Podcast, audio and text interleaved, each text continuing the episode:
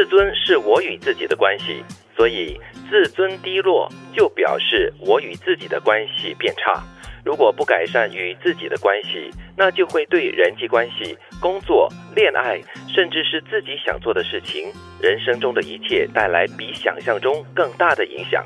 昨天我们就分享了所谓的自律是怎么的一回事。今天呢，我们来谈自尊，都是跟自己有关系的。嗯，自尊和自己的关系啊，怎么来说呢？如果你的自尊感觉到很低落的话，你对自己的一种尊敬跟一种自我的这种认同都表示有怀疑的话呢，或者是很低落的话呢，就会影响到你周边的一些相关的关系，比如说人际关系啦、工作啦、恋爱等等。就是你不爱自己了，你不认同自己。我常常会说，你如果连自己都不认同自己，自己都不爱自己的话呢，你对别人还敢要求吗？对你不能够指望别人肯定自己是重视自己，对于自己所做的决定，或者是所做的一些事情，甚至自己的一些想法，嗯，你觉得这就是可以接受它。所以，当你感觉到自身的这种自尊，就是你不爱自己，或者是你觉得自己很讨厌自己的时候呢，你就要开始留意了哦，因为你要改善你跟自己的关系了，你要懂得喜欢自己。所以我们才说自卑心嘛。嗯这个自卑会让自己看不起自己，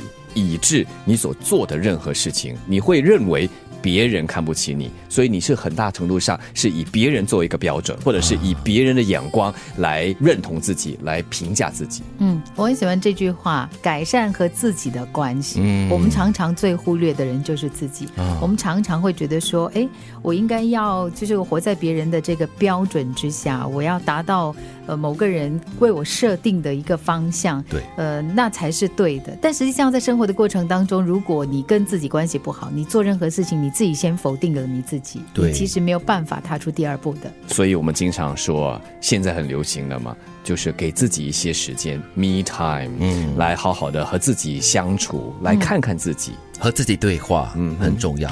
自尊不是别人给的，是自己决定的。当你抬头挺胸、昂首阔步，你就是拥有自尊的人。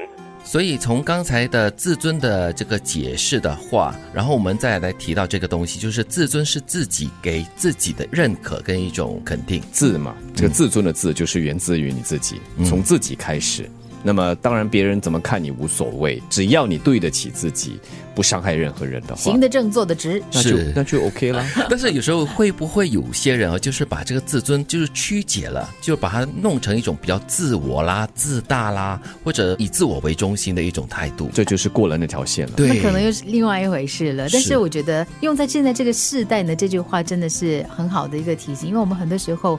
活在社会的标准底下，你应该穿什么样的衣服啦？你应该剪什么样的发型啊？你应该长什么样子啊？你自己可能没有一个方向，可能它并不是你真正喜欢的模样。但是呢，就是因为别人告诉你你应该这样，你应该那样，所以你看现在过度减肥的人很多，过度整形的人很多，对都是因为活在别人的这个要求之下。就是觉得自己可能改变了一些外观啊、外在的东西过后呢，就会自己也喜欢自己多一点，别人也会给自己多一点肯定。这样子的话呢，也活得不开心啊，自尊也不见得会提高。这里说的自尊呢，就是先尊重自己，然后呢还可以尊重别人。